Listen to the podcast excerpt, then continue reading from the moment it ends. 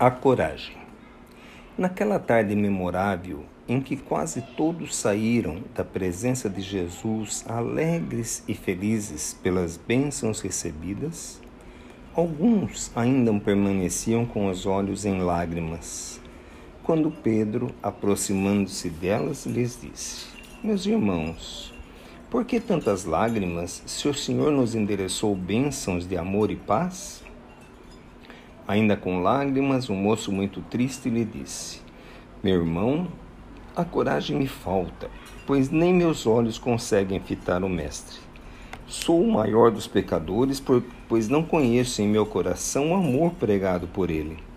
Não reconheço em mim nenhuma das virtudes aqui apregoadas e por isso meu coração sofre. Pedro, ainda sem palavras, rogou a Jesus naquele momento que se fizesse instrumento de paz para aquela alma atormentada. Iluminou sua alma e começou a falar: Meu irmão, todos nós somos doentes da alma e Jesus é o médico que há de nos curar. Não lembremos deste momento das nossas chagas, mas sim do remédio. Lembremos-nos que o nosso coração precisa de coragem para o esquecimento do mal e que seu bem nos favorece deixamos que esse mesmo bem guarde agora o nosso coração. Vamos lembrar que aqueles que nós ferimos aguardam de nós uma confiança maior. Voltemos a eles pedindo perdão e, ao mesmo tempo, também o perdão da nossa ignorância em atormentar. Mas que hoje estejamos nos renovando e todo o propósito do bem nos dará forças.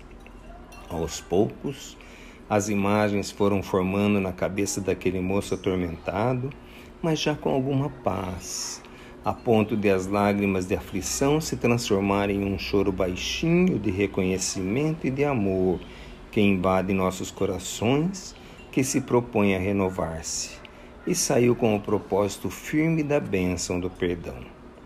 Meus irmãos, esta lição nos fala muito porque se pararmos de trabalhar diante dos obstáculos que se formam ao nosso redor, ficaremos estacionados, sofrendo apenas por nós mesmos. Mas quando, reconhecidos das dificuldades, mas trabalhando em favor do próximo, estaremos cada vez mais próximos de nosso Senhor Jesus Cristo.